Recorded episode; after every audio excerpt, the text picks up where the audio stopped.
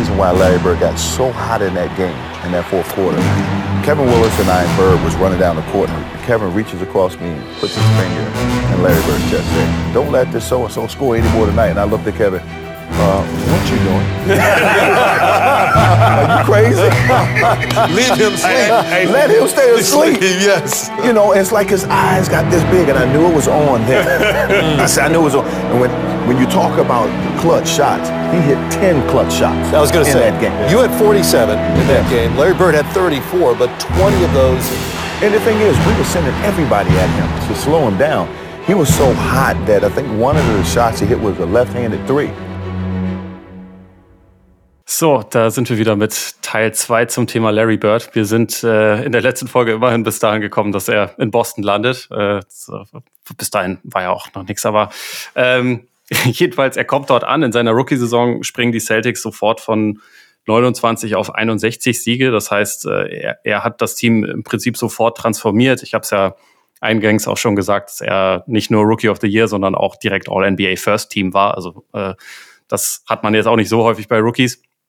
Und im zweiten Jahr sind die Celtics bereits Champion, was allerdings auch dank eines weiteren genialen Trades möglich ist. Und zwar Red Auerbach, über den wir am Ende der, äh, der ersten Folge schon ganz kurz gesprochen haben, hat nicht nur die weise Entscheidung getroffen, Bird frühzeitig zu draften, sondern er hat auch äh, dann einen Trade eingefädelt, mit dem die Big Three kreiert wurde. Also er hat Kevin McHale und Robert Parrish bekommen für Joe Barry Carroll und Ricky Brown, jeweils als, als äh, zukünftige äh, Picks. Dre, ähm, ist dieser Deal der beste aller Zeiten? Und also, wie sehr, wie sehr wird, wie sehr wird die Karriere von Bird auch davon geprägt, dass er halt dann fast sofort so eine Qualität neben sich im Frontcourt hat? Also, es ist ja schon, also auch wenn McHale nicht von Anfang an ein, ein Star ist, das dauert schon eine Zeit lang, aber es ist ja eigentlich dann schon ein ziemlich perfektes Trio. Ja, man muss aber von weg sagen, Joe Barry Carroll hat vielleicht den, den, besten, ähm, nicht so coolen Spitznamen, den man haben kann. Eben heißt Joe Barry Carroll und der Spitzname war Joe Barely Cares. So, und, und, das fasst ganz gut zusammen. Das war ja eigentlich auch ein guter Mann, aber wie gesagt, der hatte nicht so ganz den, äh, ja, den Drive. Nee, das, das Krasse ist einfach, dass wir glaube ich, nochmal sehen müssen, dass das ja eine andere Zeit ist. Ne? Also die Zeit mit, du kannst auch mit einem Guard als seinen besten Spieler gewinnen, ne, der aussieht wie Michael Jordan oder so, so klein ist. Das kommt ja erst dann mit Michael Jordan. Vorher ist klar, du musst über die Big Men gehen. So. Und dann haben sie natürlich mit Parrish, mit McHale und mit, mit Bird dann drei Mann. Tja, also, also A, sehen wir so ein bisschen so, so einen Vorgriff auf heutige Zeiten. Ne, die sind ja eigentlich, also McHale und Bird sind ja in der, sind ja in der Lage, zwei Positionen zu spielen. Ne? Gut, bei Parrish ist es halt nur ein Center, aber, aber immerhin. Ähm, und damit hast du halt dann so eine Frontline, die verankert denen halt dann ja quasi komplett die 80er Jahre. Und in der Zeit war das halt wirklich absolut Gold wert. Und, und Parrish fällt da immer so ein bisschen hinten runter, was glaube ich auch äh, ja also ein bisschen unglücklich ist, weil, weil so schlecht war der ja nicht in seinen Zeiten. Also wenn wir uns mal die Zahlen kurz einmal kurz an, aufrufen, ich suche es mal kurz nebenbei hier raus, dann sehen wir also in den 80ern, äh, sagen wir mal, sagen wir wir gehen bis, bis 87, da legt er halt 18 und 10 auf, ne? Und, und zwei Blocks dazu. Also das ist schon auch, auch eine richtige Macht unterm, unterm Korb. Und die drei passen halt zusammen wie die Faust aufs Auge. Und McKay kommt ja auch von der Bank dann. Ne? Klar, McHale und Bird, die haben so ein bisschen ihre Probleme, weil McHale, glaube ich, dann so ein bisschen, manchmal Sachen ein bisschen zu locker sieht und Bird ist da doch ein bisschen intensiver. Aber alles in allem ist es einfach eine geile Truppe. Vor allem überlegt, wie die Skills auch zusammenpassen. Ne? Sagt Parrish, hat ja auch diesen, diesen Mitteldistanzwurf so ein bisschen schon drauf, ne, ohne dass wir jetzt davon reden sollten, dass das ein neuer, äh, neuer Bauart Center ist. McHale hat dieses unfassbare Postgame, wie gesagt, also unglaublich. Und dann hat Bird halt eben sowieso alles und die können eben einfach auch verdammt gut miteinander spielen und das ist einfach, also ich wüsste gar nicht, welchen Frontcourt ich den jetzt nee. vorziehen würde. Gibt also keinen. Jemals, ja, ja. Stimme also würde ich, wäre ich auch bei dir, dass es der beste Frontcourt aller Zeiten ist. Da würde ich, glaube ich, sofort unterschreiben. Äh, ja, aber Parrish, ja, ähnlich wie bei Parrish ist es auch so in 30, 40 Jahren wird auch kaum noch einer von Chris Bosch sprechen, wenn man über die Heat spricht. Das ist halt dann irgendwie einer, ist halt dann immer so der, der, der außen vor ist, auch wenn es unfair ist, weil ohne ihn hätte das Gebilde auch nicht funktioniert. Sonst bist du nicht der beste Frontcourt aller Zeiten. Ähm, Ob es der beste Trade oder der most lopsided Trade, wie man so schön sagt, äh, aller Zeiten ist, ist auf jeden Fall einer der, würde ich sagen, wenn man überlegt. Ähm, das, die einzige Sache, die ich dagegen stellen würde, ist, dass halt ähm, McHale noch nicht in der Liga war und man noch nicht, es war auch noch so ein bisschen eine Wundertüte. Also wie es sich dann entwickelt hat, bin ich bei dir, aber sonst würde ich vielleicht noch den, den Kareem Trade zu den Lakers bevor, davor ziehen oder so. Oder vielleicht auch James Worthy. Die Lakers haben schon noch ein paar Leute äh, damals hart äh, übers Ohr gehauen. ja, wir, wir hatten in der, in der Folge über Magic ja auch schon kurz angesprochen, dass in dieser Zeit es gab ein paar kluge Franchises und genau. auch ein paar richtig dumme Franchises. Und die, äh, die einen haben von den anderen schon sehr stark profitiert. Also ich finde, das sieht man bei den Lakers der 80er sehr gut, das sieht man bei den Celtics der 80er sehr gut, die ja dann später auch noch Dennis Johnson bekommen haben in einem, in einem weiteren einseitigen Trade. Also auch, also wenn man sich ähm, die, die Kader teilweise anguckt, was, was da für Qualität in den, in den Teams vorhanden war, also in, bei diesen beiden äh, dominanten Teams der der 80er Jahre. Das, das geht halt nicht, wenn es nicht äh, auf der anderen Seite auch ein paar richtig blöde Teams gibt. Ja, aber auf der einen Seite muss man sagen, also ich glaube, gerade wenn es um beste Trades geht, ich meine, auf der einen Seite gebe ich euch recht, das kann sein, dass der beste ist aller Zeiten. Allerdings finde ich auch, wenn unsere Draft-Picks dabei sind, ist eh schwer. Aber wenn wir bei, den, bei den besten Trades sind, ist wahrscheinlich der beste Trade, ist es der von John Y. Brown, dem Besitzer der Celtics, der paar Jahre vorher, bevor, was ein Jahr, zwei Jahre bevor Bird kommt, tradet der ja seine Franchise ja. gegen die Boston Celtics ja. und kriegt halt die Boston Celtics. Wel welche Franchise waren nochmal seine? Die Clippers dann im Endeffekt. Ja, die ne? Also Buffalo Bills, also die, die dann umgezogen ja. wurden. Genau. So, das, das fand ich schon der beste Trade aller Zeiten, weil viel besser ja, das, das stimmt nicht schon. machen können. Ja, das ist immer so schwierig zu sagen. Wie gesagt, wenn man halt nicht genau weiß, wie es hinten ausgeht, weil sonst hätte man doch irgendwie sagen können, Kobe mit, mit Charlotte und so, ne? Da gibt's ja schon noch so einige, einige What-Ifs mehr oder weniger, die halt dann äh, anfänglich noch nicht ersichtbar waren. Ja, nee, es, es war auch bewusst ein bisschen plakativ formuliert, aber ich äh, sagen wir mal, es ist auf jeden Fall ganz gut gelaufen für die Celtics. Absolut.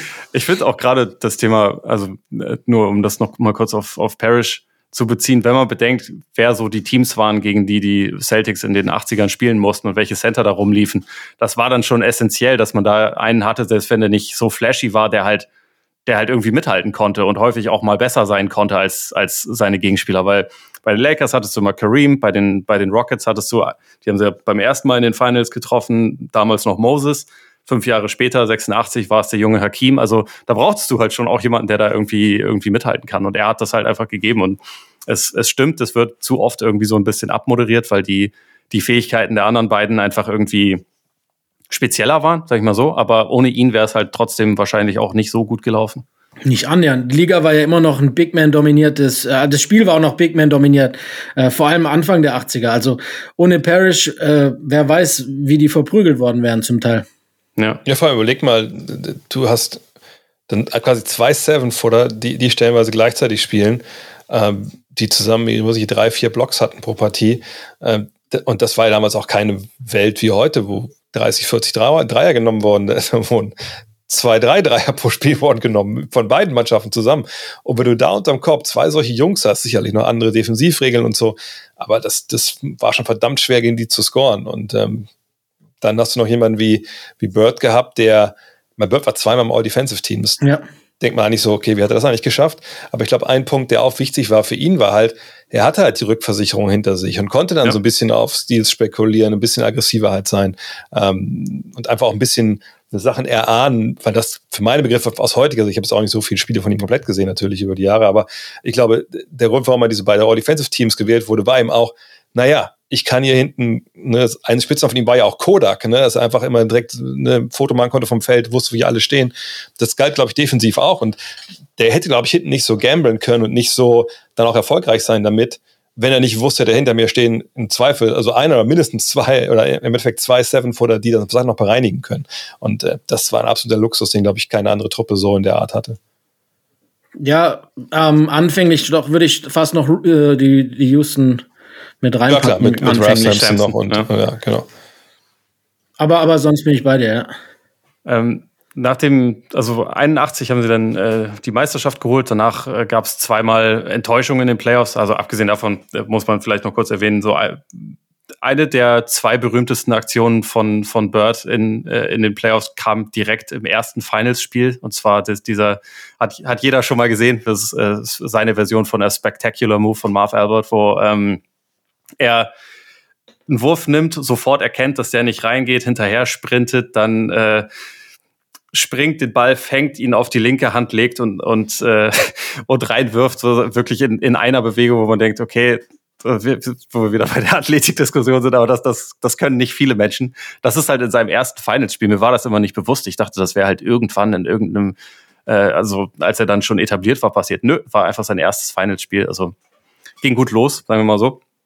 Ähm, danach gab es eine, einmal eine Niederlage in den Conference Finals gegen Philly, dann haben sie den Conference Semis verloren gegen, gegen Milwaukee. Und dann eigentlich so ab 83, 84 geht's dann so richtig, richtig los. Also er ist ja von Anfang an ein überragender Spieler in der Liga, aber dann beginnt halt so die, die Prime, wo wir, wenn wir das What-If-mäßig abhandeln wollen, was mit auch damit zu tun hat, dass, dass Boston da Rick Roby getradet hat, den wahrscheinlich viele Leute nicht so auf dem Schirm haben, weil das jetzt auch nicht der, der allerrelevanteste Spieler war, aber er war insofern halt relevant, dass das Spurs Drinking und, und Fighting Buddy sozusagen war, also mit dem er halt sehr, sehr häufig um die Häuser gezogen ist. Und äh, also die, die Verbindung hat auch Bill Simmons im Book of Basketball hergestellt. Ich glaube, Bob Ryan hat das auch mal geschrieben und wahrscheinlich viele andere, die zu dem Zeitpunkt die Celtics äh, verfolgt und begleitet haben. Äh, damals waren die Reporter ja teilweise noch mit den Jungs dann eintrinken. The Celtics had a guy named Rick Roby, who was a, you know, he's from Kentucky. He was six foot eleven listed, but Larry called him footer because he said, "You're a, you're a footer, you're a seven footer." And um, you know, Larry had a long history with this guy because Joe B. Hall had recruited him to Kentucky. Larry wanted to play at Kentucky when he was in high school. Where he lives, Kentucky was kind of the blue chip program, along with Indiana to the north. And uh, Joe B. Hall thought he couldn't get a shot off in the SEC, so and they they brought in Rick Roby, who was slower, but he was seven feet and they won a national championship with Roby, and and um, so they end up with the Celtics together. Roby's to this day still a good old boy, drinking buddy, Kentucky. Ended up moving to Florida, of course, and his son played football for the Gators. And, but uh, Roby ran with Larry. They were like-minded guys, and uh, of course, Roby was only playing like eight minutes a night, you know, and Larry had to get out there, and so Larry was the one paying the price for this lifestyle that they had on the road. And um, Red traded Roby for, Dennis Johnson. He got a Hall of Fame guard because Phoenix was they they gave up on this guy way too early. You know, the coach didn't like him, and Red sees that opportunity. He needed a physical guard. He gets a Hall of Fame guard. It's coming into the prime of his career for Rick Roby, who played I don't know another year or two, never did anything. Good guy, and but it wasn't just the basketball. Part of it was to get Roby the hell out of town. And Larry was MVP the next three years. It was not a coincidence. You know, it was a, a dual effect trade, bringing in an all star guard and, and getting rid of the guy who was keeping Larry out at night. So that was part of it. Jedenfalls hat das bei Bird dann eine neue Version freigeschaltet und die führt dann eigentlich zu, da, da bin ich später auch mal äh, gespannt, was eure Meinung dazu ist, aber zu einem der, der höchsten Peaks, die jemals ein Spieler erreicht. Also Bird wird von 84 bis 86 dreimal MVP in Folge. Das haben, hat außerdem fast niemand geschafft. Ähm, holt zwei Meisterschaften. Die 86er-Saison ist so, so der, der Höhepunkt. Ähm, ich glaube, wir können sicherlich über, über bessere Karrieren insgesamt sprechen, also, also weil viele der besten Spieler auch eine längere Karriere hatten. Aber wenn wir so auf den Peak schauen, also 84 bis 87, wie viele Spieler muss man da überhaupt nennen, die, die das mal übertroffen, über, übertroffen haben? Ganz schwer. Also Jordan und LeBron wahrscheinlich und dann wird's schon mau, ne, wenn man ganz ehrlich sind. Äh, also Peak, Peak äh, Larry ist auch besser als Peak Magic, ähm, meiner Meinung nach. Aber die Karriere war halt einfach zu kurz, um ihn Alltime dann vor diese ganzen zu packen. Aber, aber wenn wir jetzt wirklich diese drei MVP-Jahre oder vielleicht auch noch eins davor dazu packen, ähm, der Peak äh, ist wahrscheinlich Top 3 aller Zeiten. Ich würde sogar noch 88 dazu packen, weil, also die macht sie 88, weil er einfach die meisten Punkte macht hat, die jeweils ja, auflegt, ja, ja mit ja. 29,9. Aber ich, ich bin auch bei Len, also insgesamt würde man schon Magic vor ihm einordnen, äh, weil danach, also nach 88, geht's ja dann leider verletzungsbedingt doch bergab. Und wir haben es ja auch letztes Mal schon gesagt, er ist ja auch drei Jahre älter als, als Magic im Endeffekt, obwohl sie gleichzeitig in die Liga kommen. Und ähm, in der Zeit, also das ist ja einfach unfassbar. Und da muss man wirklich auch Rick Roby halt echt danken, weil äh, das bringt ja einfach diese Professionalität bei ihm mit ins Spiel, die vorher nicht dabei war. Ähm, ich weiß nicht, über wen wir das, ich glaube, wir haben es für George Gervin schon mal auch gesagt hier, so nach dem Motto, ne, also Bird kam, glaube ich, auch rein in die Liga, hat gesehen, oh, ich bin eigentlich ziemlich gut, das läuft alles. Und dann, ne, I'm already number one, do I try harder? Ich glaube, er hat einfach auch dann so gesagt, der wusste, glaube ich, gar nicht, dass es noch ein Level gibt über dem Level, den er da schon spielt. So. Auch wenn wir natürlich im Ohr haben, wie er selber auch erzählt, ja, also ich wusste ja Magic, ne, der steht Ewigkeiten hier in der Halle im Sommer, da muss ich auch noch mal zwei Stunden länger stehen. Aber ich, ich glaube, so wenn die Saison läuft, ist es bei ihm dann doch, ab und zu hört es halt auf. Da trinkt er halt sein Bierchen. Ne? Und ja. Ich weiß nicht, ob er geraucht hat. Vorstellen könnte ich es mir schon, dass er mal eine Kippe irgendwie zwischendurch gezogen, gezogen hat. Und you know, Larry's like, don't be writing about that. People think, you know, we don't take care of ourselves. He says, that's the worst part of this job. He says, is staying in shape and, you know, conditioning and diet and all that. He says, he says, I'll tell you, he says, when I'm done playing, I'll be the fattest fuck you ever saw. He says, because I have no intention of, of staying with this regimen. He said, it's too hard. And he said, I'm just as bad as Max or anybody else. And, and then uh, the one year he hurt his back. And this was a little later and he was away from the thing for a couple weeks and he gained i don't know he said he said i gained like seven ten pounds while i was shut down for those two weeks he said i was eating wedding cakes every day why would you do that he goes who'd fuck up a wedding cake they're good you know it was the thing so that was his mentality was you know a wedding cake is by definition going to be good cake so he ate only wedding cakes while he was on the shelf and gained all this weight so aber in diesem Peak macht er das halt nicht. Und das ist halt krass. Und dann sieht man einfach, was da rauskommt. Und das ist für mich auch, jetzt greife ich vielleicht ein bisschen vor, das ist auch ein riesen What-If. What if, wenn er mit äh, Robert Parrish abgehangen wäre in der Zeit? Weil der ist ja schon einer, der super früh auch so Yoga und sowas macht, so ähnlich wie Kareem halt auch. Und echt auch kein rotes Fleisch und sowas isst. Ähm, aber das ist, ist ein bisschen schade, weil wir wirklich nur diese vier Jahre haben, wo er absolut mega abliefert. So, ne? Aber eine Sache möchte ich kurz noch sagen, fällt mir ein, äh, diese Story mit Ricky Roby, Rick Roby, der wird ja getradet und dann ist der beste Kumpel. Und Auerbach fragt ihn dann noch so, hier, sag mal, ey, ich würde den, also ich glaube, ich würde den gerne traden. Und dann sagt Bird ja, okay, für wen? Und das ist sein bester Freund. Und er sagt, ja, für, für Dennis Johnson, ne, den Point Guard aus Seattle ist er, glaube ich, damals, ne? Ja. Und er sagt, Oh ja, für Dennis Johnson sofort. So, ne? er lässt seinen Freund direkt traden. Und danach, weil er jemand ist, er sagt das ja auch ganz, glaube ich, als er dann in Indiana äh, ist, dann als Coach oder als Executive, sagt er noch so, ja, was ich heute in der NBA scheiße finde, ist, dass diese, hier die alle, die, alles so Kumpels, Kumpels. Und sagt ja noch, ja, für mich fing das damals an, als ich gesehen habe, wie, wie Magic äh, Isaiah geküsst hat. Da dachte ich, das kann ja wohl nicht sein. Du willst doch in den Basketball spielen. Ich, Dominic Wiggins sagt ja auch immer, der hat mir nie die Hand gegeben im Spiel. Ja. Erstmal vor dem Spiel hin wollte die Hand geben, also nee, ich gebe dir keine Hand, ich spiele gegen dich Basketball. Und dann sagte Robbie später, naja, als ich da getradet wurde, der hat mit mir nicht mehr gesprochen in dem Spiel. der ist wieder einfach tot, so, ne? Dabei hat er ihn quasi getradet. Also so cutthroat muss er auch erstmal sein. Ja, das haben wir ja letzte Woche mit dieser Magic-Nummer auch angesprochen, ne? dass die Freundschaft erstmal sehr einseitig war. Ja. weil, weil, aber deshalb glaube ich auch, dass das schon davor, also dieses deshalb glaube ich, dass der Vergleich mit Gerwin da ein bisschen hinkt. Ähm, zumal wir ja bei Gerwin auch gesagt hatten, er hat nicht verteidigt und ungern gepasst. Also äh, try harder. Ich glaube, Bird hat auch schon davor ziemlich hart getried, auch wenn er dann abends mal ein paar Biers getrunken hatte.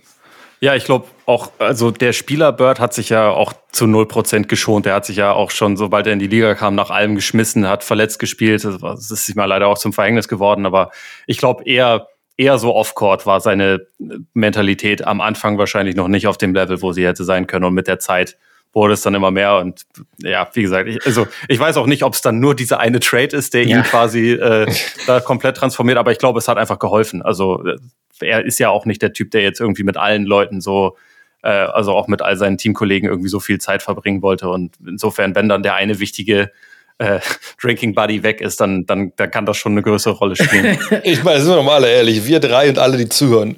Ja, wir haben alle diesen einen Kumpel gehabt oder haben den immer noch, der nicht gut für einen ist. Aber es macht halt viel Spaß mit dem Ja, meistens sind diese Leute ziemlich lustig.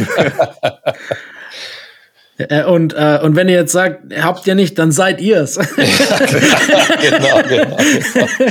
äh, ja, so viel Self-Awareness muss sein. absolut.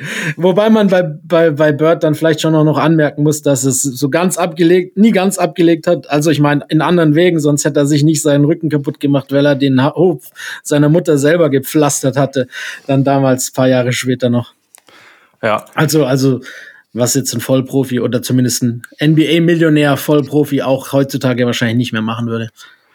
Ja, das ist halt irgendwie dann so ein bisschen eigentlich schon der ja, tragische Wendepunkt seiner Karriere. Also, und das ist, also mitten bei diesem Peak ist das, also im Sommer 85 äh, macht er sich schon den Rücken halt nachhaltig kaputt, während er äh, vor dem Haus seiner Mutter Steine schaufelt, wo auch, also wie du schon gesagt hast, im Prinzip jeder denken würde, Alter, du du verdienst so viel Kohle, er hat ja zu dem Zeitpunkt dann auch schon ordentlich Werbedeals und solche Sachen gehabt, äh, engagiert euch jemanden dafür, aber der hat halt immer so dieses, nee, ich will, dass richtig gemacht wird, ich will nicht dafür Geld ausgeben, also mache ich das selbst. Der ist ja auch äh, jeden Sommer dann da in dem Anwesen seiner Mutter, das alle Leute kennen, weil er da den Werbespot mit Magic gedreht hat, äh, da den Rasen selber gemäht und solche Sachen. Und das, das ist so ein bisschen das Ding, er hat seinen Körper halt gar nicht geschont. Weder auf dem Court noch abseits davon, sei es mit den mit, mit seiner Ernährung, sage ich mal, also mit der flüssigen Ernährung und auch mit den mit den Sachen, die er sonst halt so gemacht hat. Und das ist halt irgendwie sehr schade, weil wie gesagt, er hat diese extrem hohen Höhen erreicht, aber kurz danach ist halt schon eine Saison, wo er nur sechs Spiele absolvieren kann, wo er operiert wurde, wo er halt äh, kaputte Nerven im Rücken hat, an der Hüfte, wo er mit irgendwelchen mit, mit so äh, mit so einer riesigen Manschette am am Körper rumlaufen muss und ähm, was meine Frage dazu eigentlich wäre, weil also dass, dass das blöd ist, wissen wir alle, aber meint ihr, wenn seine Karriere halt ein bisschen länger dauert, er sagen wir mal noch zwei, drei, vier Jahre mehr hat, dass man ihn dann dann eher quasi in auch in, in eine Goat-Konversation packen müsste, weil eigentlich war er ja perfekt prädestiniert dafür, sehr gut zu altern mit seinem Spiel. Ja, auf, auf jeden Fall. Ähm, und er ist ja auch jemand, der dann immer noch später zeigen kann, ne, ob es jetzt an die legendären Shootouts da mit Chuck Person oder sowas ist. Ne? Er zeigt ja immer noch, ey, das, ich habe da noch genug in mich drin. Und äh, es ist immer blöd, das jetzt immer dann noch mit reinzuwerfen. Aber ich glaube, wir müssen auch hier an der Stelle wieder über Len Bias halt sprechen ne, weil ja, es genau in diese Zeit kommt. Ja. Ne? 86, ne, Len Bias wird gedraftet, auch von Red Auerbach wieder gut eingestielt, so ne, an, an Nummer zwei und, und ja, ja, als, halt als amtierender Meister, die, oder ja, klar. ja, die, die als, zwei als, zu, vielleicht also, das beste Team aller Zeiten, ja, genau. muss man es klar sagen. So, ne? Und dann so, den zweiten Pick zu bekommen. Genau, und draften dann quasi den großen Widersacher von Jordan für die nächsten Jahre. So wird er ja nicht nur aufgebaut, das ist ja auch Lehrmeinung damals, dass so gut ist dieser Len Bias.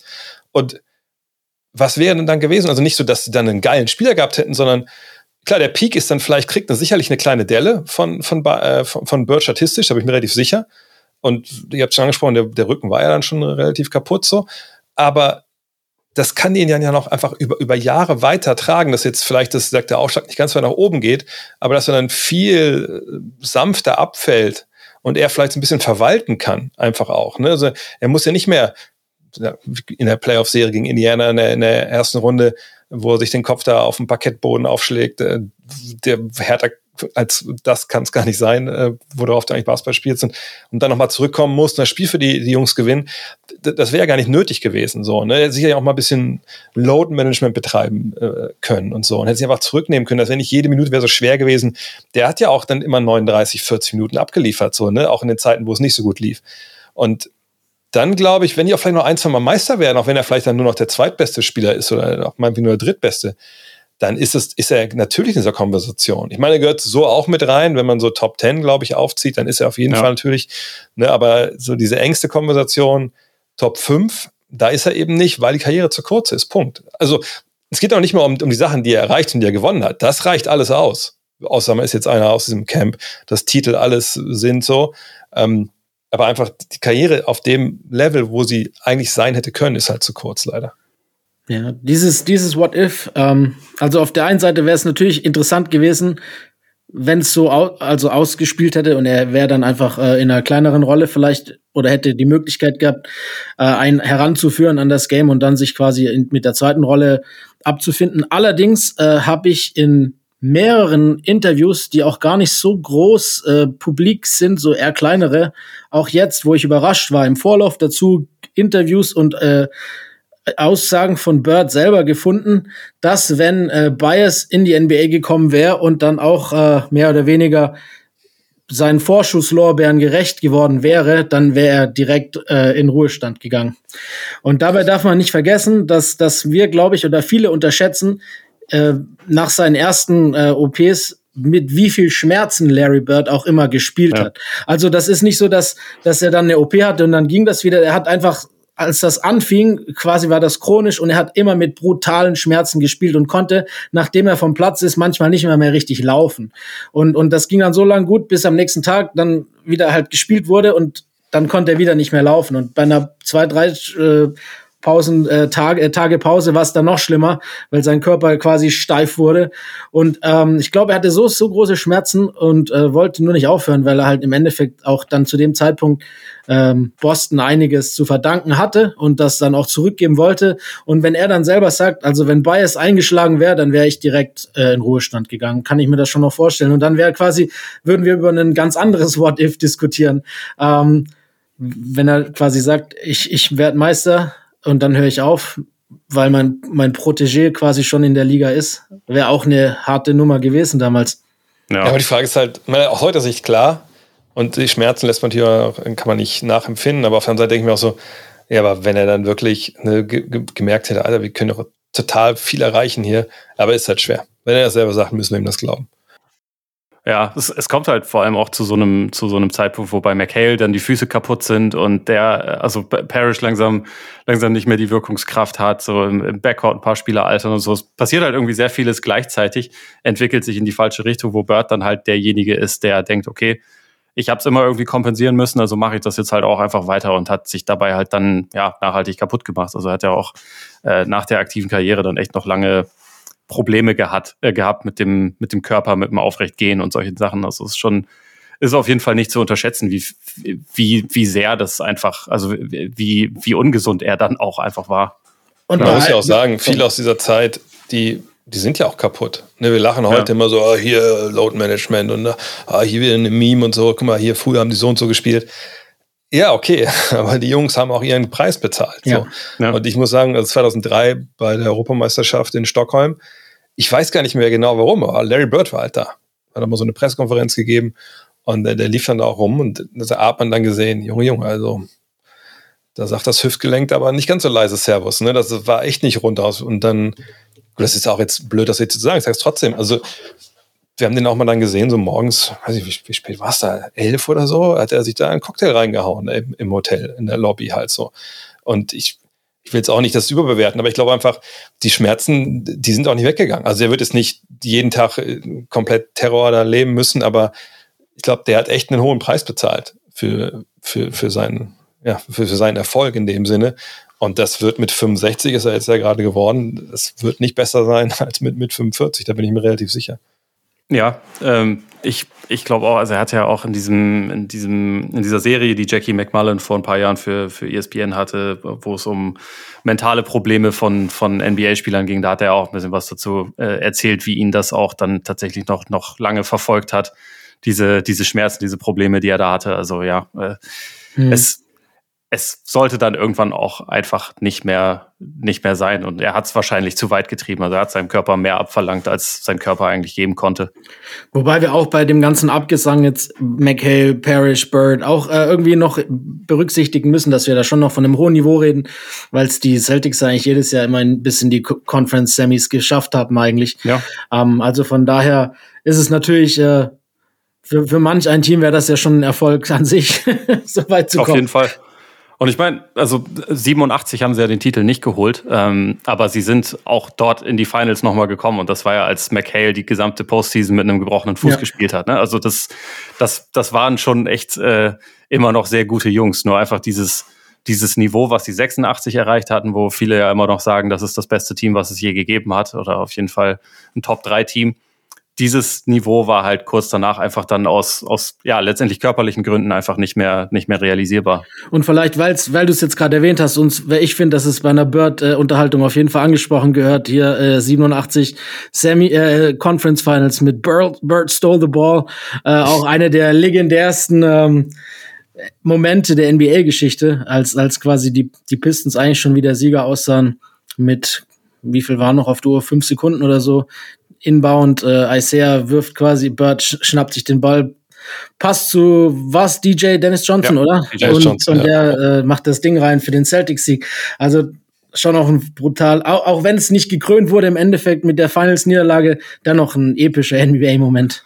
Ja, es ist ja auch irgendwie bezeichnend, dass eigentlich der, der berühmteste Moment seiner Karriere eine Stil- und Passsequenz war. Das ist irgendwie auch so ein bisschen verdeutlicht, dass einer der der besten Scorer und auch, also natürlich besten Shooter aller Zeiten, dass der halt dieses Spiel so komplett verstanden hat und auch in allen Facetten auf seine Art und Weise beherrscht hat. Also er war natürlich jetzt kein Lockdown-Defender oder sowas jemals, aber er war halt einfach klug und er hat, er war ein defensiver Playmaker. Er hat äh, Sachen einfach vorausgesehen und dann abgefangen und so. Deswegen finde ich das auch immer relativ abgefahren, dass halt so eine, sagen wir mal, äh, eine Intelligenzsequenz so ein, ein bezeichnender Moment einfach für die Karriere geworden ist. Ich finde auch, was man bei ihm, haben wir auch noch gar nicht erwähnt heute, ich meine, natürlich gab es immer schon überragende Scorer in der NBA ne, und auch überragende Guards, aber die Art und Weise, wie er dann einfach auch spielt, also nicht nur dieser primäre Scorer zu sein, sondern eben auch einfach ein krasser Playmaker. Er hat ja, glaube ich, dann bis LeBron kam, auch den Karriereschnitt für Assists gehalten für einen Forward oder habe ich das falsch im Kopf? Ähm, ich, ja, ich glaube, Rick Barry hatte mal die höchste, also den höchsten Schnitt für eine Saison, glaube ich, mal gehabt, aber über Karriere war es, glaube ich, glaube ich, Bird. Die beiden sind auf jeden Fall ganz weit vor allen genau. anderen. Und das, sowas gab es ja eigentlich auch nicht. Ne? Also wir haben ja, wenn wir uns mal gucken, so Dominique, der natürlich dann äh, so, ein Rivale ist, äh, naja, der hat dann eher geguckt, dass er werfen kann. und, und bei, bei, bei Bird ist es dann schon so, dass er einfach, genau wie bei Magic, und deswegen sind die auch so bei, nah beieinander, der durchschaut das Spiel halt komplett, der das alles verstanden, das läuft für den alles in Zeitlupe ab. Ne, der, der, der, ist ein Mann auch für die großen Momente und für die Trash Talk und ich werfe es genau von hier und ich weiß genau, was du machst, aber ich mache ihn trotzdem rein. Aber im Endeffekt finde ich, dass das ihn und Magic aber auseinander, also vom Rest der Liga einfach echt so separiert zu der Zeit, ist einfach, dass sie einfach auch krasse Playmaker sind und, und die Leute halt mitnehmen mit dem Pass. Und diese Kombination, finde ich zumindest, so gab es in, in der Geschichte vorher einfach nicht. Ja, war er Vorreiter. Wobei, wenn man dann sagen muss, also für mich ist er auch äh, wenn man überlegt, was er für ein Volume auch ge geworfen hat und wie effizient das dann war, trotz seiner eigentlichen auch äh, Spielmacherqualitäten, ist ja fast Karriere, dieser berühmte 50, 40, 90er Club, den hat er ja fast in seine, in seiner ganzen Karriere aufgelegt. Ähm, aber da darf man dann auch nicht vergessen, dass halt dann auf der Position die Verteidiger äh, in den 80ern jetzt nicht zwangsläufig äh, Scotty Pippen waren, wie es dann in dem nächsten Jahrzehnt, Jahrzehnt war. Also, also auf der Forward-Position oder auch auf allgemein, ähm, gerade die Forward-Position, ähm, da hat sich dann einiges getan, die zehn Jahre später. Also ich glaube, zehn Jahre später äh, hätte er mehr Probleme bekommen, äh, Punkte zu erzielen. Le so leicht zumindest.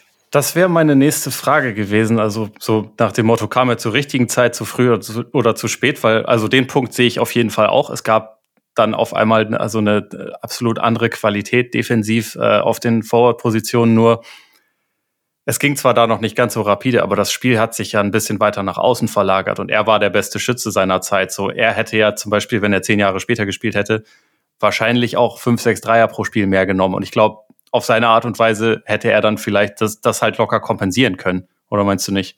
Äh, glaube ich nicht. Und ich glaube auch, dass das das einzig falsche Narrativ ist, wenn man über Bird heute spricht. Oder äh, falsch ist überzogen gesagt. Also Larry Bird auf jeden Fall ein guter Shooter, das würde ich ihm auch niemals wegnehmen.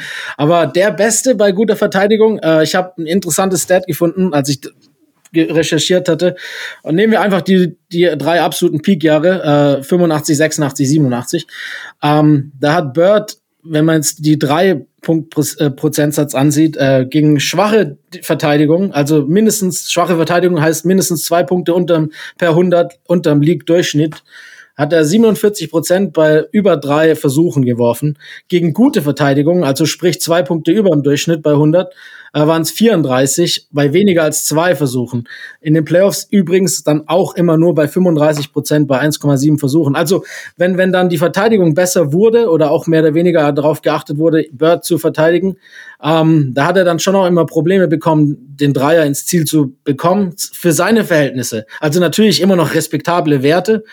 Ähm, jetzt weiß ich nicht, ob Larry Bird halt einer gewesen wäre, wenn jetzt er noch ein höheres Volume an Dreiern genommen hätte und er halt einfach jetzt heute spielen würde und halt statt drei acht oder neun machen würde, ob er das halt machen würde, wenn er ein paar daneben setzt. Da sehe ich Bird als selber zu kritischen Spieler an, dass wenn er drei daneben macht, ist Bird, glaube ich, keiner, der dann den vierten, fünften, sechsten, siebten, wie Curry auch das macht, äh, noch genommen hätte, sondern ich glaube, Larry Bird hätte sich dann eher aufs Passen, äh, äh, aufs Passen und auf andere äh, Dinge auf dem Court, die er gut, die er besser konnte als die meisten Werfer eben, äh, dass er sich dann darauf besinnt hätte, glaube ich einfach.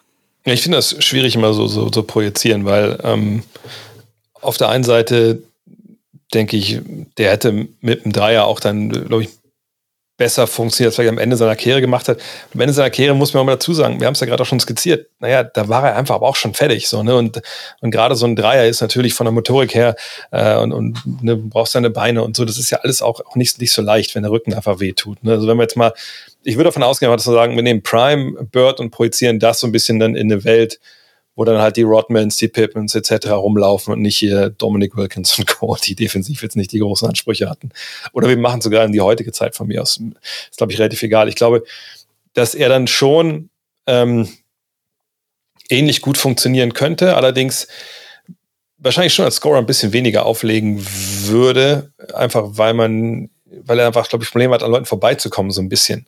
Und wenn er dann nur werfen hätte müssen, wäre es schwierig geworden. Post-Ups sind natürlich da noch ein Thema, keine Frage. Aber auch da, glaube ich, hätte man es ihm ein bisschen schwieriger gemacht. Es ist einfach echt, hätte man nur auf Fadeaways werfen müssen, wahrscheinlich. Aber ich glaube, wenn das so gewesen wäre, ich denke, Bird ist schon jemand, der, wenn er gemerkt hätte, okay, irgendwas stimmt hier nicht, also irgendwie, ich krieg das nicht mehr so, so hin, dann hätte er was geändert. So. Und es ist immer schwer, weil wir reden ja von jemandem, der jetzt dann an seinem Peak 30 war. Und danach geht es halt bergab. Aber ich glaube, wenn er wirklich ne, früh seiner Karriere entdeckt, okay, ich mache ein bisschen Yoga oder keine Ahnung, ich habe endlich, ich habe wirklich mal einen äh, Strength and Conditioning Coach, der mir nicht nur zwei Bier hinstellt nach dem Spiel so, ne? und sagt, trink das, dann geht's dir besser. So, ne? Dann glaube ich, dann ist er auch vielleicht in dem Sinne ein anderer Spieler, dass er einfach fitter ist, ein bisschen wirklicher und ich will jetzt nicht in jeden Podcast, wo es habe ich ja glaube ich noch gar nicht gemacht, ne? aber Chris Mullen ist ja so ein bisschen so ein, so ein, so ein Larry Bird Light. Ne? Der ist eben so ein Workout-Freak, der kommt ja dann ein paar Jahre später in die Liga, funktioniert natürlich nie auf diesem extrem hohen Niveau, wo, wo Bird hat, war aber schon seine 25 Punkte. Ne? Und ich glaube, wenn man das sieht, ne, und das ist ja auch kein hochspringender, schneller Athlet, aber der ist eben den ganzen Tag auf der Treadmill, ne? der ist auf dem Laufband, der gibt Vollgas, das ist ein Gymrat, der, der, der, der, den kannst du auch nicht mal halten, nachdem er mit seinem Alkohol äh, da wieder im Reinen ist. So, ne? Und ich glaube, wenn man das so ein bisschen produziert auf Bird, dann glaube ich schon, dass es so von den Zahlen zumindest halbwegs da landet, wo, wo es dann auch vorher gewesen wäre, auch in der Welt. Und es hätte auch nicht jeder Rodman und Pippen gehabt, aber wo einfach athletischere äh, Spieler da gewesen wären. Aber ich gebe Ole vollkommen recht, wenn er sagt, naja, das Timing war schon perfekt für Larry Bird, genau in der Zeit, wo es noch diese ganzen Spieler gibt, die defensiv aber absolut gar nichts anbieten auf den Flügelpositionen. Ich glaube halt, dass er zehn mindestens, nur ganz kurz als Einwurf, dass er mindestens zehn Assists pro Spiel aufgelegt hätte, ein, zwei Saisons lang, wenn er heute spielen würde, als, als Gegenargument. Das glaube ich auch. Und also ich glaube, er ist einfach wegen seiner, wegen seiner Intelligenz einerseits und aber auch, also irgendwie wegen seiner seiner Fähigkeit, neben ganz unterschiedlichen Leuten auch zusammenzuspielen und mit denen zusammen zu koexistieren und auch gerade wegen seiner, das haben wir noch gar nicht angesprochen, aber wegen seinem, seinem Off-Ball-Movement und seiner ständigen Aktivität und so, dass der halt wunderbar auch in eine heutige Ära zu projizieren ja. werde. Natürlich, ich glaube, defensiv hätte er größere Probleme heutzutage, äh, aber offensiv, ich meine, der, der ist damals kaum Pick and Roll gelaufen, weil das noch nicht so der, der große Teil war und weil auch da selten ein Forward den Ball nach vorne gebracht hätte. Aber das ist ja etwas, die Fähigkeiten dazu sind ja da. Auch äh, die Celtics sind, haben kaum mal Plays gelaufen, damit, damit jemand offene Dreier bekommt. Also gelegentlich mal schon, aber es war einfach noch nicht ein so gro äh, großer Teil des, des Spiels. Und ich glaube, ja, wenn man das, wenn man ihn da einfach äh, so ein bisschen neu programmiert sozusagen und in, in, in einer heutigen Ära groß werden lässt, dann, dann verschiebt sich einfach sein Spiel, glaube ich, einerseits ein bisschen mehr nach außen, andererseits, also das mit den mehreren Saisons mit 10 plus Assists sehe ich auch auf jeden Fall. Und ich glaube einfach, dass diese, dass diese äh, Intelligenz und seine Art von körperlichen Voraussetzungen, dass die ihm schon auch ermöglicht hätten, in, in der heutigen Ära eigentlich genauso gut zu funktionieren. Guckt euch doch Doncic an. Genau, also ich, ich wollte gerade ja. Luca reinwerfen. was wieder, was nicht für das, äh, also Off-Court auch jetzt nicht zwangsläufig der, der äh, konsequenteste ist. ich, ich weiß halt nicht, ne, ob er, ob Bird in der Lage wäre, halt ne, aus dem Pick and Roll so Sachen zu machen wie Luca eben, die Leute auf dem Rücken zu halten und so. Ne, das, das weiß ich nicht.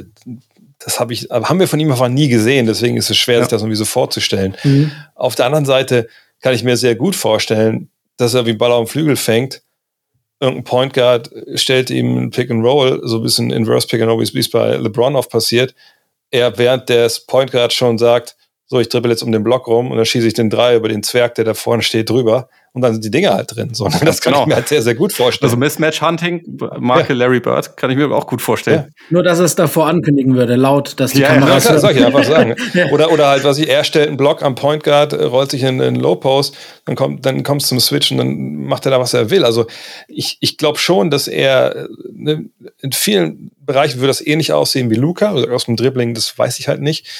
Aber äh, also ich würde mir heute überhaupt gar keine Sorgen machen, dass du mit dem als bester Spieler mehrfach Meister wirst. Ja.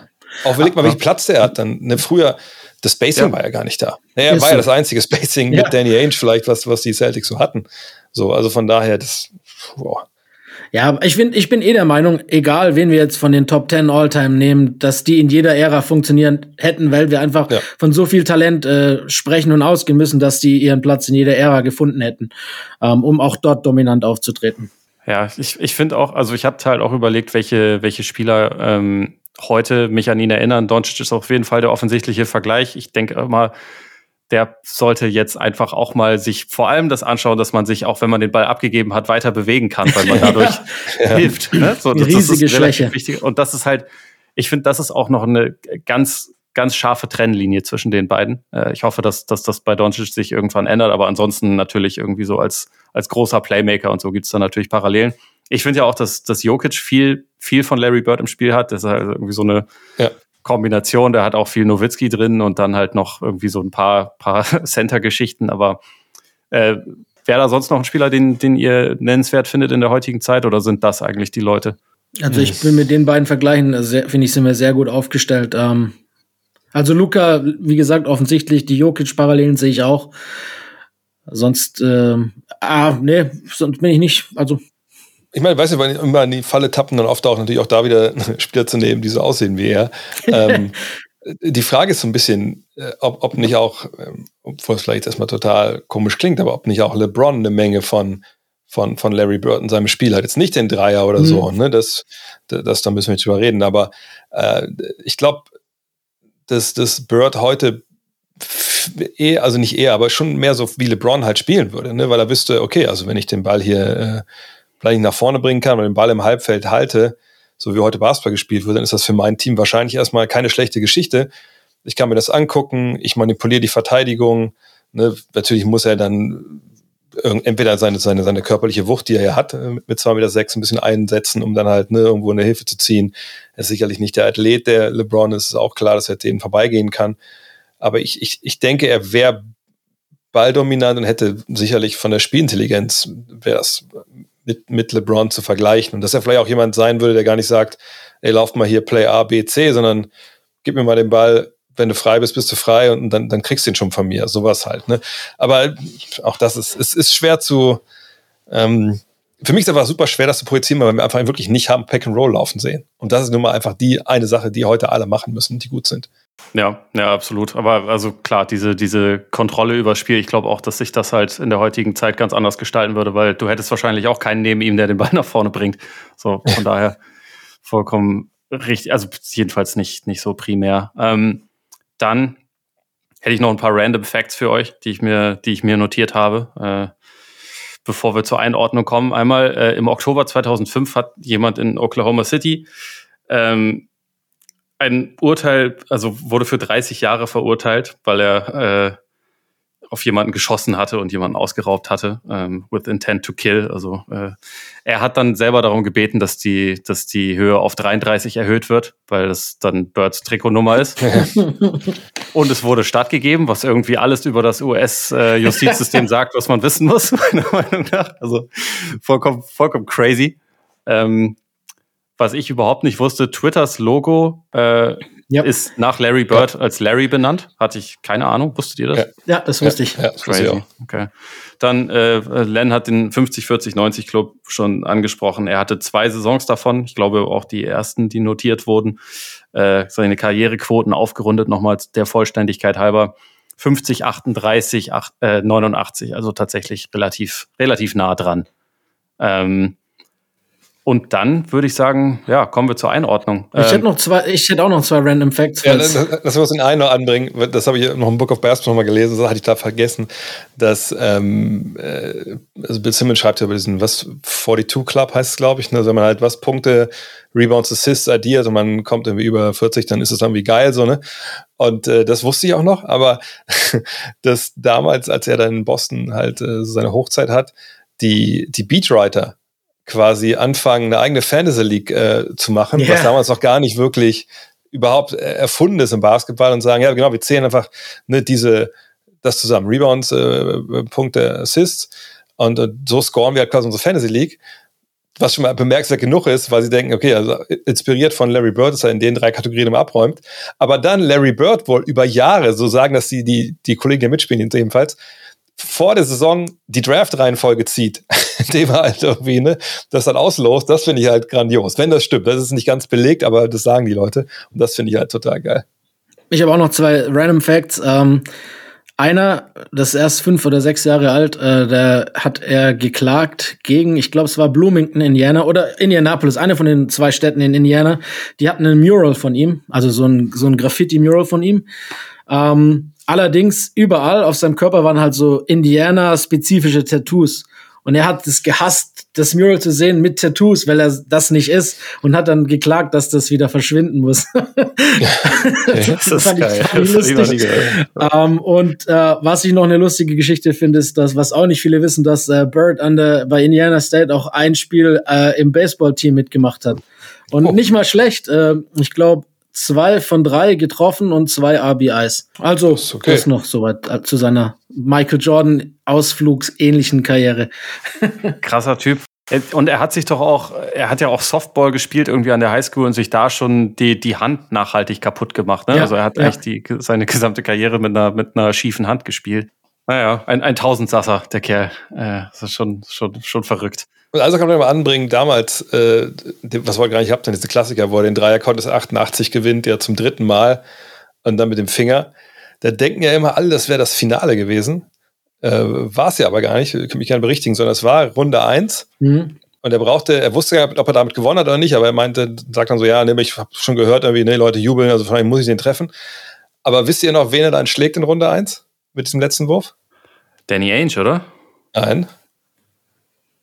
Detlef Schrempf ist es damals so, noch in ja. Dallas, den er da schlägt. Danny Ainge ist dann später, äh, erzählt die Geschichte, dass er dann, ähm, das ist das Jahr, wo er vorher in die Kabine kommt und sagt, hier, ey Jungs, wer wird eigentlich Zweiter heute? Ich gewinne ja eh wieder. Und Danny Ainge erzählt die Geschichte, dass dann alles vorbei ist und wir sitzen schon im Bus.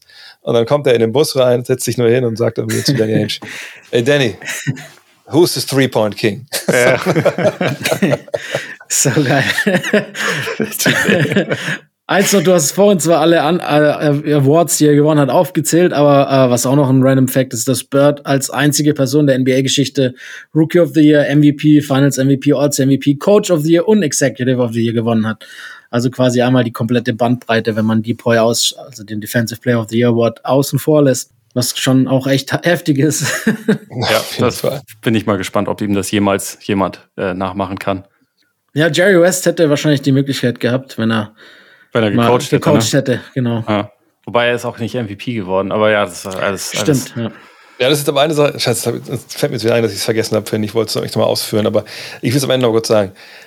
Ich frage einfach mal, bei der ganzen Recherche jetzt kam mir eine Sache in den Sinn, das mag sein, weil wir gerade eben über Jerry West erst gesprochen haben, aber ist Larry Bird einfach ein glücklicher Jerry West. Verstehst du, was ich meine? So ja. die ganzen Parallelen in der Geschichte, nur das, und auch natürlich Tragik mit seinem Vater und so, aber augenscheinlich ist er jemand, der das Leben immer auch genießen konnte und, und, und ne, klar, körperliche Schmerzen und so. Aber das ist, sind schon sehr, sehr viele Parallelen in der Karriere, außer eben, dass der eine, ja, ne, auf, aufgrund von diesen Depressionen einfach nie Absolut. wirklich happy war und, und, und Bird irgendwie schon einer zu sein scheint, der das Leben einfach genießen konnte und immer noch kann. Ich würde sagen, ja, mit, also kann man sagen, aber ich finde, ein großer Unterschied der beiden ist, weiß nicht, ob ich damit allein stehe oder nicht. Äh, für mich ist, äh, ist Birds Talent auf dem Court und auch off Court äh, eher so eher so impulsiv und auch einfach talentiert, das gottgegebenes Verhalten. Ähm, ich sehe Jerry West als viel analytischer, weitblickenden Menschen, egal ob es als seiner in seiner Karriere war oder eben auch dann in seiner Post-Career. Also also viel, viel äh, geplanter und, und analytischer an die Sache rangehen. Das ist so der Unterschied, den ich primär wegnehmen würde. Aber sonst finde ich, kann man, äh, gibt schon auch viele Vergleiche, äh, äh viele Parallelen, die man bei den beiden ziehen kann. Ja, finde ich auch. Ich, also spielerisch, was ich vorhin auch im Prinzip meinte, dass äh, so dieses, bei, bei West ist es halt sehr dieses fundamentale Ding und bei Bird sind es auch gute Fundamentals und dazu halt eine ganze Portion Freestyle Jazz, so Improvisation, die ihn irgendwie aus, auszeichnet und abhebt. So, das ist, ist dann irgendwie, also die Komponente ist drin, aber so was den, was den persönlichen Weg und so angeht, gibt's da auf jeden Fall, auf jeden Fall einige Parallelen. Ähm, dann wollen wir zur Einordnung kommen. Ähm, Len, wir wissen seit der letzten Folge, dass, zumindest, dass du zumindest die Dudes ganz oben auch äh, mit einem mit Ranking sortiert hast. Äh, ich nehme an, Larry Legend steht da irgendwo dabei. Wo, äh, wo hast du ihn denn? Ich habe ihn auf sieben noch. Also noch, weil ich bin ziemlich sicher der Meinung, dass Kevin Durant seinen Platz einnehmen wird. ähm, aber noch habe ich ihn auf sieben und da finde ich ihn auch, äh, steht auch ganz gut. Wir haben es vorhin schon gesagt, da ist ein bisschen vielleicht auch äh, Bias dabei, weil ich ihn sehr, sehr gerne mag. Vielleicht wäre er bei acht oder neun besser aufgehalten, einfach nur wegen der Kürze der Prime. Aber dadurch, dass der Peak eben so extrem gut war, kann ich ihn nicht tiefer ranken. Er ist Stand jetzt noch der zweitbeste äh, Small Four, den es hier gegeben hat und einer der Top Ten Spieler. Ich glaube, da, da sind wir uns alle einig. Ja, ich habe ihn Top Ten, wo jetzt genau es ist halt ein bisschen schwer, weil einfach, wie gesagt, bei ihm, ich glaube, er ist der Prototyp für, wie gesagt, kurzer Peak, am Ende fehlen drei, vier Jahre einfach, wo man einfach dann festlegen muss, wenn man Top Ten macht, wie, wie, wie ratet man das. Äh, aber also mit einer der drei Lieblingsspieler aller Zeiten, denke ich mal, aber äh, wirklich nüchtern gesehen ist er bei mir in der Top Ten auf jeden Fall. Ja, würde ich auch so unterschreiben. Ich habe es ja äh, bei der Magic-Folge auch gesagt. Ich finde, der, der, also die Nummer eins der 80er ist Magic, einfach weil er die längere Karriere hat und äh, Bird kommt dann danach. Und also je nachdem, wie man es dreht und wendet, ich würde jetzt auch sagen, der beste Forward ist ist LeBron und dann, dann kommt Bird. Ja. Dann, also kann man. Ja. Dann, Glaubst du auch, dass das KD irgendwann den Platz einnimmt als zweitbester Forward?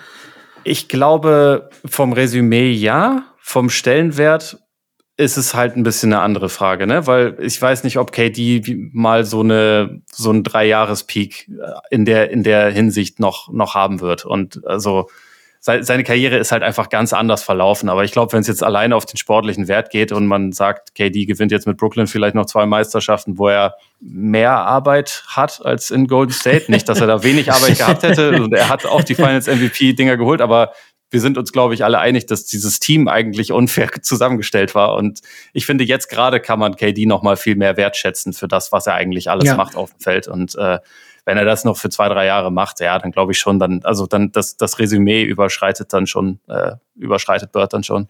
Ich sage, ohne, ohne KD sage ich immer, äh, ohne den Move zu den Warriors äh, wäre LeBron jetzt schon wahrscheinlich Undisputed Goat, weil die zwei Ringe hätte er mehr. Ähm, ich glaube nicht, dass die Warriors ohne ihn gewonnen hätten. Deshalb äh, ist seine Rolle schon noch nicht so unwichtig gewesen. Also, aber ich verstehe schon. Sehr, sie ist sehr wichtig gewesen. Er hat auch in diesen Files unfassbar abgeliefert und die Jahre waren, waren brutal gut, definitiv. Es war halt einfach nur schon, äh, ja, ein historisch gutes Team, zu dem Absolut. er gegangen ist. Aber ja. ich weiß, das, das, breiten wir dann nochmal aus, wenn wir die, die Folge machen. Richtig. aber ich glaube, da muss man auch nochmal sagen, dass natürlich Bird einfach extrem zugute kommt, auch in der Diskussion. Und ich weiß nicht, wie viel das bei jedem Einzelnen wert ist. Für mich ist das schon irgendwie äh, viel wert er war bei der einen Mannschaft ja, die ganze ja, Zeit. Ne? Das ist ein ja. Riesenpunkt, finde ich. Bin ich bei dir. Und ähm, was ich, ich auch noch finde, wenn man so über die besten Forwards aller Zeiten spricht, aber das für sich mal ein Thema für, unsere, für eine Bonusfolge danach ist, ich, ich finde, man muss schon unterscheiden, was die Forwards angeht, in Forwards, die Playmaker sind, den Ball bringen und Forwards wie Nowitzki, McHale, weißt du, die ja mit dem Rücken zum Korb spielen und einfach Scorer sind und, und am Ende der Nahrungskette und ihre Assists sind Assists, wo sie den Ball rauspassen. Und das finde ich schon ein Unterschied, aber da gehört KD natürlich auch ganz klar in, in die Kaste mit, mit LeBron und mit, mit, äh, mit Larry, auch, weil, glaube ich, viele haben einfach schon mal, wie viele Assists Kevin Durant die letzten Jahre so pro Spiel aufgelegt hat. Da ist er schon relativ ja. nah dran an Larry Bird. Wenn ich noch, äh, wenn wir es noch einordnungstechnisch haben, mich würde es noch interessieren, habt ihr ihn oder Russell als äh, Nummer eins der Celtics Franchise? Oder, Interessanterweise äh, arbeite ich gerade an einem Feature für die äh, für das God Next Magazine über oh. die Franchise Goats und musste mich daher vor, kurz, vor Na, kurzem du, mit dann, dem, dann mit dem Thema mal befassen. noch nicht zu viel, ne? das ist, ich finde das auch, also ich glaube, die Celtics sind, wir haben es bei den Lakers ja auch schon diskutiert, aber ich finde, die Celtics sind noch mal schwieriger, äh, weil einfach da Naja, also Russell war so eine Überfigur mit seinen elf Titeln. Dann hast du natürlich äh, Bird, aber du hast eben diesen, diesen, diesen kleinen Peak. Du kannst sogar noch über Leute wie Kusi sprechen, ob der nicht vielleicht damit in die Diskussion mit reingehört und so. Und die hatten ja, ich meine, die haben nicht umsonst so viele, die haben ja Körpertrick-Nummern, die sie vergeben können. Ne? Das stimmt. Also, ne, das ist einfach ja. wirklich, aber ich würde wahrscheinlich am Ende Bird sogar vorziehen. Aus einem Grund. Der hat ja die Celtics wiederbelebt als, ne, hab's ja auch gesagt, was haben wir 27 Spiele im Jahr vorher gewonnen und war so ein bisschen auch, äh, so die Liebe war ein bisschen weg in Boston. Danach bricht's ja auch zusammen, ne, aus anderen Gründen, eben Reggie Lewis, Len, Len Bice, so beiden tragischen Verluste, die sie da haben. Aber ich, ich glaube, als, als Russell kommt, bricht ihn, wenn ich da nicht, wenn ich da falsch liege, aber da sind die Celtics ja auch schon gut. Äh, und natürlich ist das exorbitant, was er dann liefert da an Titeln, aber es ist eine andere Liga, es ist eine andere Zeit, viel, viel kleiner, ist eine hohe Konzentration an Talent. Und ich glaube, wenn du die Boston-Fans wahrscheinlich fragst, ja, fällt wahrscheinlich im Votum relativ klar aus. Auch aus den Gründen, die wir vorhin schon angesprochen haben. Die werden sich klar da neben Bird äh, positionieren.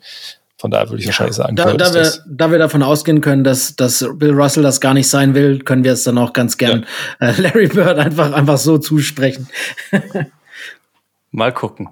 Mal gucken. ich bin gespannt, ich bin gespannt. ähm, ja, ich würde sagen, damit haben wir eigentlich alles abgedeckt zum Thema Larry Bird. Oder ist, ist noch irgendwas Wichtiges offen? Fehlt noch was? Ich habe hier nichts mehr stehen. Nee, ich bin auch zufrieden.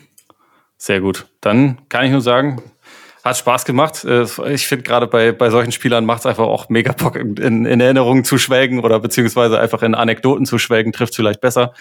Vielen Dank an euch, äh, vielen Dank an alle fürs Zuhören. Äh, Wenn es euch gefallen hat, wie immer, hinterlasst gerne Abos, Rezensionen, all die guten Dinge und bis zum nächsten Mal. Yeah, no, we were in Seattle, end of a road trip. Um, we actually got way behind. Casey Jones threw threw a bunch of us in there, and we got hot and got the game within a possession or two, and then uh, you know the starters went back in, and, and I think it was tied or we were down one. I don't remember exactly which, but you know, Larry, Larry, Larry came in. Larry, Larry walked onto the floor and he said, uh, "Hey, X," he goes, "I'm gonna get the ball right over there. I'm gonna shoot over. There's nothing you can do about it." And he got it and shot it and made it. Yeah.